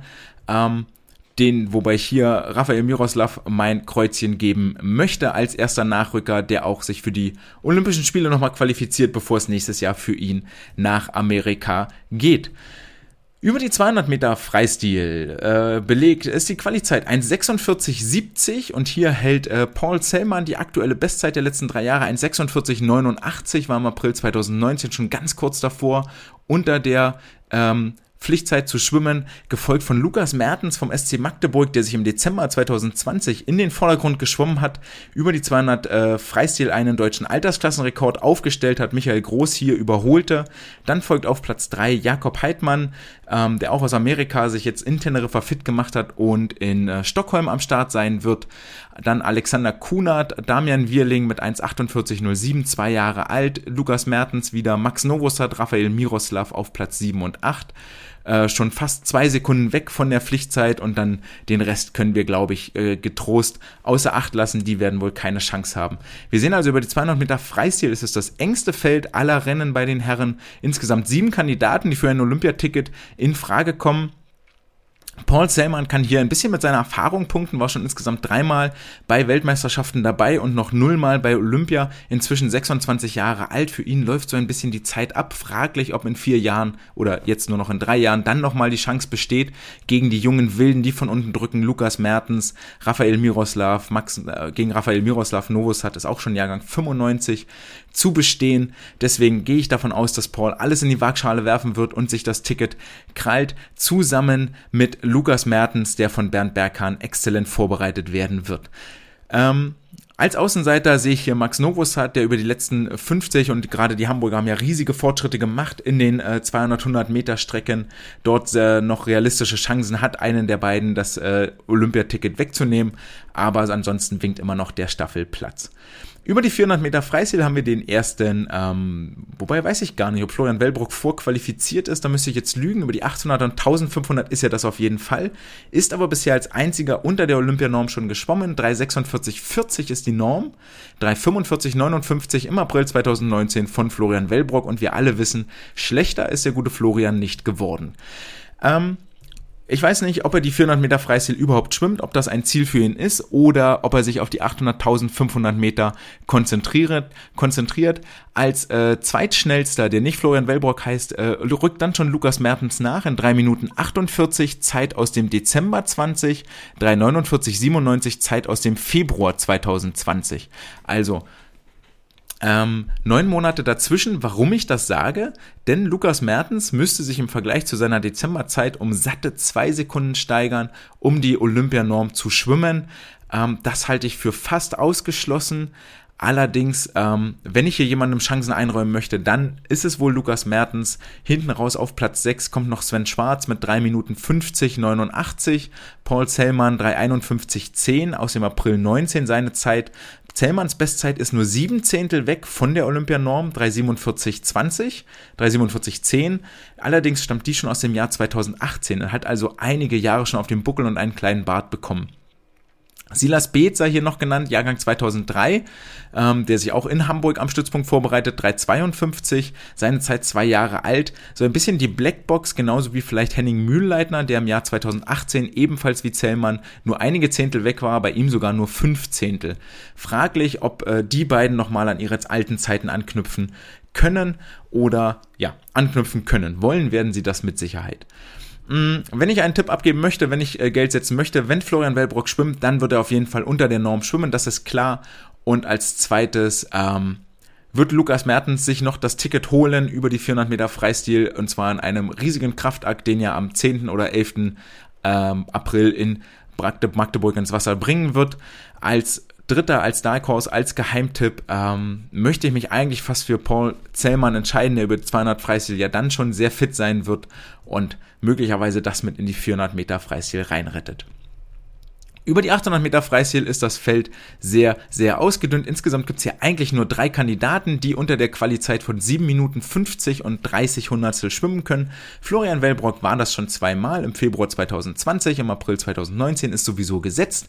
Und dann kommt noch dazu ähm, oder im erweiterten Favoritenkreis ist äh, Sven Schwarz aus Hannover, der ähm, sich bei Carsten Goses vorbereitet am dortigen Stützpunkt. Äh, seine Bestzeit 7 Minuten 53. Dann kommt noch Rufen Straub aus Würzburg mit dem Favoritenkreis 7 Minuten 53 95, also nur zwei Zehntel langsamer als Sven Schwarz. Wobei wir natürlich alle wissen, dass in Würzburg gerade mit Wettkampfvorbereitung nicht so richtig gut läuft. Ähm, ist auch so ein bisschen das Duell der Generationen. Sven Schwarz Jahrgang 2002, Rufen Straub Jahrgang 93 und genau aus dem Grund und der, äh, dem Standortvorteil in Hannover aktuell entscheide ich mich dafür, dass Sven Schwarz äh, unter der Olympianorm schwimmen wird und sein erstes Olympiaticket löst, zusammen mit Artem Selin, also den jungen Kern bildet und die jungen Wilden ähm, auf die Reise gehen. Über die 1500 Meter Freistil sind insgesamt schon vier Akti äh, zwei Aktive unter der Pflichtzeit geblieben. 14,59 hier. Und zwar ist das Florian Wellbrock, völlig klar, der Doppelweltmeister im Freiwasser 10 Kilometer und im Becken 2019. Ähm, dazu gesellt sich Ruven Straub aus Würzburg, der 14 Minuten 58 92 vor zwei Jahren schon geschwommen ist und ähm, ich traue das Rufen wieder zu, dass er äh, nochmal unter 14,59 schwimmen wird, wohingegen Sven Schwarz 15,09 äh, ich dort nicht glaube, aber er der einzige ernstzunehmende Konkurrent ist. Sören Meissner aus Würzburg 15 Minuten 12 und dann wird schon 15,17, müssten 20 Sekunden Steigerung kommen vom Niklas Fach. Das halte ich für nicht realistisch.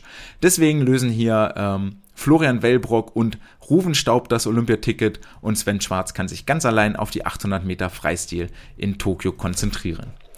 Über die 100 Meter Brust haben wir im Großen und Ganzen ähm, bisher nur zwei Kandidaten, die sich in den ganz engen Favoritenkreis geschwommen haben, die beide schon in diesem Jahr die Minutenmarke geknackt haben. Lukas Mazerat, der 21-Jährige aus Frankfurt bei Markia Sondara, ist 59,75 im Dezember 2020 geschwommen. Fabian Schwingenschlögel hat vor drei Wochen, glaube ich, in Zürich gezeigt, dass er unter einer Minute schwimmen kann, nämlich 59 äh, 80, ich glaube 84 irgendwo war das. Die beiden müssen unter der äh, Olympianorm bleiben, 59, 80, jetzt nochmal in den kommenden drei Wochenenden. Ich gehe eigentlich fest davon aus, dass alle beide das schaffen. Wenn es einer von beiden nicht schafft, dann ähm, für beide wäre es übrigens die erste Olympiateilnahme, das gleiche für Vasily Kuhn, der sich äh, in den Startlöchern befindet, jetzt auch in Heidelberg über die 100 Meter Brust starten wird, genauso wie Max äh, Pilger. Ähm, ich gehe davon aus, dass beide, sowohl Kuhn als auch Pilger, in Magdeburg und dann Berlin oder Dortmund schwimmen werden. Vasily Kuhn sehe ich gerade, äh, war gelogen, der schwimmt gar keine 100 Brust am Wochenende, was mich überrascht, weil äh, über andere Strecken, nee, der ist gar nicht am Start jetzt am Wochenende, was ich überraschend finde. Vielleicht liegt der Schwerpunkt da woanders oder, ähm, ja, da bin ich gerade ehrlich gesagt überfragt. Von daher, ähm, Max Pilger hat möglicherweise noch Chancen. 1.0071, seine beste Zeit aus den letzten zwei Jahren, aus dem August 2019. Aber ich glaube hier eher an Lukas Mazerat und Fabian Schwingenschlögel, die das beide auch ähm, zumindest Schwingenschlögel kann es jetzt im ersten Anlauf sicher machen. Lukas Mazerat wird innerhalb der nächsten zwei Wochen dort definitiv noch nachlegen. Über die 200 Meter Brust ähm, gibt es eigentlich nur zwei Kandidaten. Einer ist schon qualifiziert, wir alle kennen ihn, Marco Koch von der SG Frankfurt. Ähm, 2099 die Pflichtzeit, äh, überhaupt kein Problem für ihn. Aus dem Juli 2019 steht 2067 in den Büchern und auch im Januar 2020 ist Marco schon unter der Pflichtzeit geschwommen. Sowieso schon vorqualifiziert, kann sich also ganz entspannt vom Couchsessel sich den Live-Ticker angucken oder mit seinen Trainingskollegen im Austausch stehen. Als äh, weiterer Favorit, nämlich mit äh, im April 2019, ist tatsächlich Maximilian Pilger schon unter der Pflichtzeit geschwommen. 209,87, denkbar knapp, aber 209,87 würde ja reichen. Ihr merkt schon, dass hier über die verschiedenen Strecken oder über die verschiedenen Lagen immer wieder so die gleichen Namen auftauchen, ähm, in der Hoffnung, dass ihr euch die merkt. Wir reden hier immerhin über die schnellsten Schwimmer und Schwimmerinnen in Deutschland. Äh, deren Namen kann man ruhig schon mal gehört haben und ein bisschen Ehre, wem Ehre gebührt. Ähm, diese Menschen äh, oder diese Sportler kämpfen alle für ihren Traum Olympia in Tokio. Und diesen Traum wird sich äh, Maximilian Pilger, ich äh, drücke die Daumen, erfüllen können. Er wird nochmal unter der Pflichtzeit schwimmen und zwar jetzt direkt in Heidelberg am Wochenende. Als drittschnellster Kandidat wäre Ruben Reck mit 2 Minuten 12,84, der schon drei Sekunden weg ist von der Pflichtzeit. Das halte ich für nicht ernsthaft, dass dort Chancen existieren und für alle Nachfolgenden leider, leider ebenso wenig. Über die 100 Meter Rücken wird's ein sehr, sehr enges Feld. Analog zu den 200 Meter Freistil, die auch sieben Kandidaten sehen, die die Norm schwimmen können, ähm, gehen wir hier einmal die Liste durch. Unter der Pflichtzeit schon geschwommen ist Ole Braunschweig von der SG 0 Köln bei Lasse Frank im Training, genauso wie der ein oder andere Olympiakandidat oder Kandidatin Leonie Kullmann sei hier beispielhaft noch genannt. Christian Diener, der über die 200 Meter Rücken eher seine Stärken hat, aber in Heidelberg über die 100 Meter am Start sein wird. Marek Ulrich ebenfalls über die 100 Meter Rücken in Heidelberg am, Star am Start der die dritt- und viertschnellste Zeit hält. Auf Platz 5 nochmal Ole Braunschweig. Auf Platz 6 hat sich Lukas Mertens nach vorne geschwommen im Juli 2020. Es folgt nochmal Ole Braunschweig 55-40 und dann äh, 55-38 und dann schließt sich der Kreis der Favoriten auch schon ähm, und bleibt bei insgesamt vier Namen stehen. Ole Braunschweig hier vermutlich der Top-Favorit im Dezember 20 unter Norm geblieben. Das wird ihm nochmal gelingen. Die äh, Berliner haben sich in Lindo äh, ganz äh, intensiv vorbereitet auf die anstehenden Wettkampfhöhepunkte. Ähm, obwohl die 100 Meter Rücken hier ein sehr, sehr spannendes Rennen werden, denn wie gesagt, Braunschweig, Dina Ulrich, alle drei in Heidelberg gegeneinander um die Wette.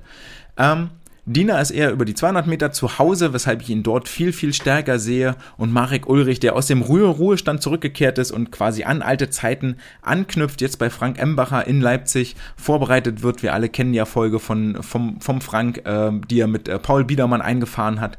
Die Bestzeit von Ulrich liegt bei 54,27, also fünf Zehntel über der Norm, aber da wird noch mal einiges gehen. Und äh, deswegen gebe ich Marek Ulrich meine Stimme, der hier äh, perfekt vorbereitet ins Rennen geht und sich das Ticket greifen wird.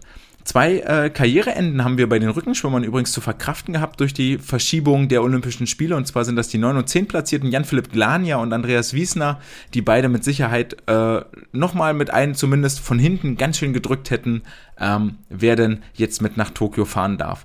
Das ist schade und hier sehen wir, was die äh, Verschiebung der Olympischen Spiele auch so ganz reale Auswirkungen hat, dass da schnelle Kandidaten fehlen. Über die 200 Meter Rücken gab es einen kleinen Shootingstar im letzten Jahr, Lukas Mertens im Juli 2020, das erste Mal unter zwei Minuten geschwommen, 1,59,32, zusammen äh, mit Christian Diener belegen sie die ersten vier Plätze. Christian Diener 1,57,08 als Bestzeit, 1,57,00 muss geschwommen werden. Christian Diener mit der Erfahrung der Olympischen Spiele in Rio, da er dort äh, Siebter wurde im Finale in jedem seiner Einzelrennen, immer Bestzeit geschwommen, geschwommen ist, wird trainiert von, von Jörg Hoffmann in Potsdam. Hoffmanns Abgesang ist das ja ein bisschen in Potsdam. Dort wird zum äh, Sommer hin ein neuer äh, Bundesstützpunkttrainer kommen und die beiden werden als äh, Team nochmal angegriffen Angriff nehmen auf Olympia und ich gehe ganz fest davon aus, unter der Bestzeit bleiben. Was Dina leisten kann, hat er ja unter anderem auch bei der ISL gezeigt. Lukas Mertens fehlen noch gute zweieinhalb Sekunden, um ähm, die Pflichtzeit zu unterbieten, plus dem, dass er die ganzen Kraulstrecken noch mit auf dem äh, Zettel hat, wo er mit Sicherheit viel, viel mehr Fokus drauf legen wird. Deswegen glaube ich nicht, dass er die 200 Rücken Pflichtzeit schwimmen können wird. Und dann geht's weiter mit Ole Braunschweig, dessen Bestzeit aber schon bei zwei Minuten steht, also gute dreieinhalb Sekunden weg. Ähm, Andreas Wiesner wäre hier noch in Frage gekommen, leider Karriereende. Ähm, Ole Braunschweig äh, schwimmt die 200 Meter Rücken aber nicht in Heidelberg. Ich weiß nicht, ob das ein Hinweis ist, dass sie das gar nicht probieren, sondern vollen Fokus nur auf die 100 Rücken legen oder ob sie hoffen, 100 Rücken in Heidelberg und 200 Rücken bei den anderen Wettkämpfen dann noch zu absolvieren. Mehr Konkurrenz ist nicht Christian Diener allein auf weiter Flur, aber er wird die deutsche Fahne über das Rückenschwimmen in Tokio hochhalten, zumindest über die 200 Meter. Über 100 Meter Delfin gibt es auch schon einen Vorqualifizierten und zwar darf sich Marius Kusch äh, schon mal in Olympia-Bettwäsche betten. Ähm, er hat über die 100 Meter Delfin das Ticket bereits sicher, 51,80, hier die Quali-Zeit, 51,35, 51,54, seine beiden besten Zeiten aus dem März 2019 und dem März 2020. Gefolgt von Philipp Heinz vom SV Nicker. Philipp Heinz hat über die 200 Meter Lagen schon sein Ticket sicher und es ist nicht klar, ob er die 100 Meter Delfin überhaupt in Angriff nimmt. Er ist zumindest in seiner Heimatstadt in Heidelberg, ähnlich wie Vasili Kuhn, überhaupt nicht gemeldet für den Wettkampf. Vielleicht liegt der, liegt die Planung auf die Qualifikation auch äh, auf den späteren Wettkampfhöhepunkten. Im Platz, auf Platz 5 in 52,54, äh, auch nur wenige Zehntel weg, liegt der äh, Juniorenweltmeister über die 50 Meter Delfin, Luca Nick Armbruster von der SG Dortmund. Er und äh, sein Trainer Stefan Wittgi ist das in Dortmund. Ähm, werden mit Sicherheit ein Auge auf das Olympiaticket werfen. Der 20-jährige Luca war am vergangenen Wochenende in Dortmund am Start, schien dort schon sehr fit, äh, über die 50 Meter Freistil zumindest im Wasser. Das sah sehr, sehr gut aus, was er dort macht. Ähm, Ramon Klenz darf man hier mit Sicherheit auch nicht vergessen, 52,62, nur 8 Zehntel weg, wird in äh, Heidelberg über die 100 Meter Delfin auf den Startblock steigen und hat sich genauso wie Leonie Kuhlmann und Ole Braunschweig bei Lasse Frank hierauf äh, vorbereitet. Björn Kammann aus Hamburg, äh, siebtschnellste Zeit, 52,71, nur 9 Zehntel weg, gleicher Jahrgang wie Luca, also auch 20 Jahre alt, sprich die ganz große Blüte steht ihm noch bevor, aber mit Sicherheit haben auch hier die Hamburger einen Blick auf das Ticket geworfen. David Thomasberg Schlager kommt auch noch mit ins Rennen von der SSG Leipzig in 53,54 vor zwei Jahren. Anderthalb Sekunden weg, seine Bestzeit 53,42. Allerdings in Leipzig und jetzt auch mit über, jetzt auch mit am Start, eher über die 200 Meter Delfin angesiedelt. Könnte es sein, dass ihm vielleicht ein Lucky Punch gelingt über die halbe Distanz. Alexander Kunert, der bisher äh, in Amerika unterwegs war, ähm, auch so eine kleine Blackbox, weiß man nicht genau, auf, bei welchen Wettkämpfen und ob er ähm, so fit ist, um von seiner 53,3 als Bestzeit anderthalb Sekunden abzuknabbern. Wieder ganz viel Name-Dropping über die 100 Meter Delfin, in meinen Augen ganz realistische Chancen. Marius Kusch ist schon qualifiziert, von daher bleibt bloß noch ein Platz offen. Haben eigentlich nur Philipp Heinz, Luca Armbruster, Ramon Klenz, Björn Kammern. Äh, Ramon Klenz Bestzeit übrigens 52,62, glaube habe ich gerade falsch gesagt. Äh, egal, acht Zehntel, alle in einem ganz engen Rahmen. Ähm, Philipp Heinz 52,3, Armbruster 52,5, Klenz 52,6, Björn Kammann 52,7. Das wäre ein riesiges Rennen, wenn die vier in Berlin gegeneinander antreten und sich äh, so richtig geben. Ähm, das wäre mal ein echtes Ausscheidungsrennen. Dafür würde ich eigentlich fast sogar Geld bezahlen, glaube ich. Ich sehe Luca Armbruster hier vorne von der SG Dortmund. Wenn es einen äh, Geheimtipp geben sollte, dann ist das in meinen Augen Björn Kammann, denn ich glaube, sowohl Ramon Klenz als auch David Thomasberger werden sich beide auf die 200 Meter Delfin konzentrieren. Und das hat folgenden Grund, denn David ist schon in 1,56,01 im April 2019 unter der Pflichtzeit geblieben. Die liegt bei 1,56,30 und äh, gefolgt von seinem Trainingspartner und Kollegen Ramon Klenz 1,56,79, auch nur eine halbe Sekunde langsamer und danach kommt schon eigentlich nicht mehr viel. Alexander Kunert als Blackbox noch 1,57,36 und dann ähm, geht das schon in äh, niedere, niedere, in Anführungsstrichen, in äh, Regionen, wo ich es nicht mehr für realistisch erachte, dass die Sportler den entsprechenden Sprung packen. Ähm, deswegen sind hier David Thomasberger, Ramon Klenz meine ganz klaren Favoriten und ich würde beide schon mal im Hotel in der Namensliste notieren und einbuchen über die 200 Meter Lagen hat Jakob Heidmann sein Ticket, äh, hat Philipp Heinz, Entschuldigung, hat Philipp Heinz sein Ticket schon sicher, 56, 86 im Juli 19 geschwommen, ähm, eins äh, 57,8 auch im Dezember äh, 20 in einem kleinen Time Trial in Heidelberg geschwommen, im Januar 20 schon unter der Norm, ganz, ganz sichere Bank. Philipp wird definitiv mit dem Finale bei Olympia liebäugeln und dann äh, werden wir sehen, wie, wo das hingeht. Äh, ganz klar gesetzt äh, auf dem dritten Platz mit der schnellsten Zeit dann äh, vom Best of the Rest quasi Jakob Heidmann 1,59,78 aus dem März 2020, auch nicht weit weg. Dann kommt Vasily Kuhn 2,01, dann kommt Ramon Klenz 2,01, Thomas Berger 2,01. Alle haben ihre äh, Stärken eigentlich woanders. Vasily Kuhn über Brust, Klenz über die Delfin-Strecken, genauso wie David Thomasberger. Und ähm, von daher haben wir hier den Favoritenkreis auch schon abgearbeitet. Vasily Kuhn ist äh, trotzdem deutscher Meister geworden über die 200 Meter Lagen 2019. Allerdings seitdem auch nicht mehr schneller gewesen als die 20107, die er dort geschwommen ist. Und das waren gute 1,6 Sekunden langsamer als die geforderte Norm. Aus dem Grund ähm, hängt es davon ab, ob Jakob über die 200 Lagen nochmal antritt. Ähm, ich gehe mal davon aus, deswegen werden Jakob Heidmann und Philipp Heinz die deutsche Fahne bei den 200 Meter Lagen über die Startbrücke tragen.